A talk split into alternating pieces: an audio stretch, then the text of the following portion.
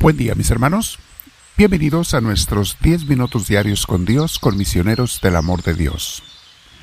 Quiero que termines mucho más llena, lleno de Dios al final de esta reflexión, aprendizaje y la oración que te invito que hagas después de terminarla. Quiero que termines bien llena, lleno de Dios. Que te sientas que rebosas de la presencia de Dios, porque sabes, Dios te quiere llenar. Lo que nos falta es disponernos, entregarnos a Él. Entonces te invito a que lo hagas.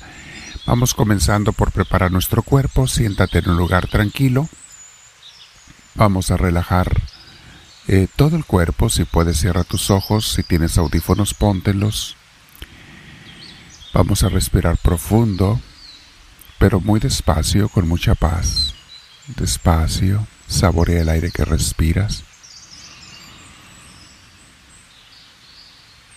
Detén el aire un par de segundos y luego lo exhalas con paz también.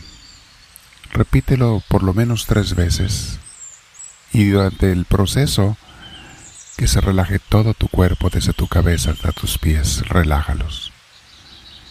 Queremos poner toda nuestra atención a Dios sin distracciones de ninguna clase, ni físicas ni mentales, lo más que se puede estar en la paz de Dios. Así llenos de esa paz de Dios, vamos a comenzar nuestra reflexión el día de hoy. El tema de hoy, mis hermanos, se llama el capítulo 19 de este libro de las prácticas del buen religioso.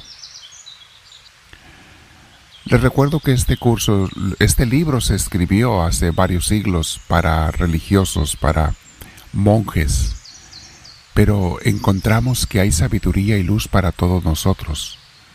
Por eso quiero que lo aprovechemos lo más posible. De las prácticas, de las acciones del buen religioso. Comenzamos con la primera enseñanza.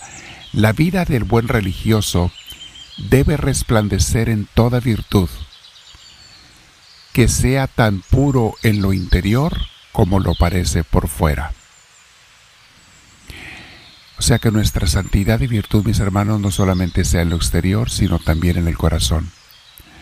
Porque algunos podemos vernos muy bien por fuera, la gente nos puede admirar, pero a lo mejor no estamos tan puros por dentro y hay que trabajar en todo.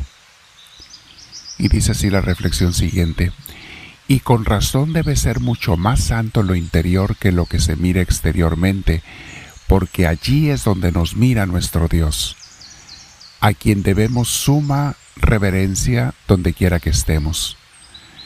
Y debemos andar en su presencia tan puros como los ángeles. Lo más que se pueda, mis hermanos, tener una conciencia limpia para Dios. Dios no se preocupa por nuestros defectos y debilidades, pero quiere ver nuestra intención, que sea de agradarlo, de servirlo al Señor. Dice la siguiente enseñanza. Cada día debemos renovar nuestro propósito y excitarnos a mayor fervor, como si hoy fuera el primer día de nuestra conversión, y decir, Señor, Dios mío, ayúdame en mi buen intento y en tu santo servicio, y dame gracia para que comience hoy perfectamente, porque no es nada cuanto he hecho hasta ahora. Cada día, mis hermanos, renueva tu propósito de amar y servir a Dios, de seguirlo. Porque mucha gente es la que en un día se emociona en un retiro, en una misa, en una conferencia, en una plática, se emociona y desea seguir a Dios, pero al poco tiempo abandona su propósito o se olvida de Él. Es algo que tenemos que renovar todos los días, como el compromiso matrimonial, como el compromiso de amor, como el compromiso con un trabajo o con un deporte, con algo. Así comprometernos y renovar el compromiso cada día, mis hermanos, para mantenernos firmes, fieles y, ¿por qué no?, creciendo, mejorando cada día con la gracia de Dios. Dice la siguiente enseñanza, si el que se lo propone firmemente falta muchas veces, ¿qué será del que nunca se lo propone. Si proponiéndonos, a veces batallamos, mis hermanos, ahora que nunca te propongas renovar tu compromiso con Cristo, pues nunca se va a dar. Siguiente enseñanza. Si no puedes recogerte de continuo, recogerte es buscar un lugar en silencio, en tranquilidad, como lo estamos haciendo ahora. Eso es recogerte. Si no puedes recogerte de continuo, hazlo de cuando en cuando y por lo menos una vez al día, por la mañana o por la noche. Es lo que yo les recomiendo a mis hermanos siempre, que busquen un tiempo exclusivo y único para Dios. Sigan haciendo su oración que hacen durante el día, durante la actividad, el trabajo, etc. Pero tienes que tener tú y yo un tiempo exclusivo para Dios. Dice la siguiente enseñanza, ármate como varón contra las malicias del demonio, refrena la gula y fácilmente refrenarás toda inclinación de la carne. Aquí creo que nos pisaron el callo a muchos de nosotros, mis hermanos. Refrena la gula, el comer por placer, comer por comer, el ir al refrigerador simplemente, si no aunque no tengamos hambre, para ver qué se me antoja, el estar pensando en comer otro dulce, otra golosina, otro refresco que mi cuerpo no necesita. Adicción al azúcar, adicción a la comida, refrénalo porque si no lo refrenas, tampoco te vas a refrenar en otras cosas mayores de la carne.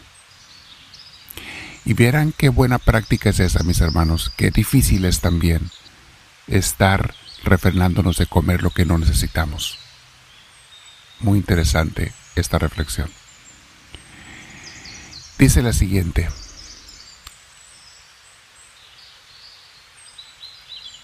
Nunca estés del todo ocioso.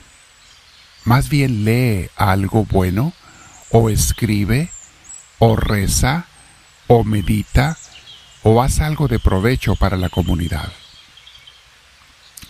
Mis hermanos, antes había tiempo para el ocio, para no hacer nada. Hoy, con los celulares y las pantallas, nunca estamos de ociosos, más bien siempre estamos distraídos, ocupados en cosas inútiles, en redes sociales y demás. La gente ya no se puede concentrar en las cosas sencillas de la vida porque sus cerebros ya no quieren otra cosa más que los estímulos mentales de las pantallas y en eso está la gente perdida y entretenida. Es el curso que estamos dando hoy por hoy los viernes, mis hermanos. Escúchenlo. Los que están en el sur de California, acompáñenos. No se lo pierdan. Hay mucho que aprender allí.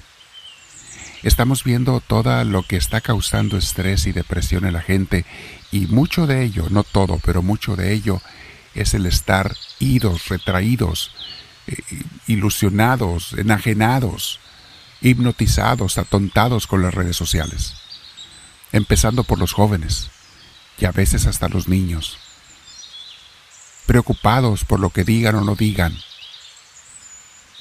Mis hermanos, ya no hay tiempo para sí mismo. Mañana vamos a meditar sobre eso. ¿Qué es el saber estar en la soledad y el silencio? ¿Qué es saber recogerse? ¿Por qué nos perdemos de los grandes tesoros espirituales por estar siempre distraídos? En ruido, en música, en pantallas, hablando cosas superfluas con gente. No es que esto sea malo, mis hermanos, pero en abuso es muy malo. Voy a quedarme meditando en esto. ¿Qué prácticas religiosas tengo yo? ¿Qué tan puro estoy por dentro y por fuera? Que tanto mi Señor te respondo como a ti te gusta cada día para amarte más. Háblame, Señor, que tu siervo te escucha.